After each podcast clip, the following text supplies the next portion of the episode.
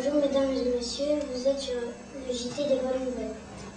Un père de 7 enfants a gagné le jackpot d'euros millions. Ils ont gagné 76 millions d'euros. Espoir de la France par la, Serbie-Monténégro, l'équipe de France a battu 74 à 71. L'équipe de la Serbie, double championne du monde en titre grâce à Tony Parker un grand match. Et ça, ça l'était de 4 centimes. Bonne nouvelle à tous les Français quand même. Après, des réductions de 50% dans tous les supermarchés. Lancement du nouvel album des aventures d'Astérix à Bruxelles. Aujourd'hui, c'est la 33e BD. Le titre est encore gardé secret.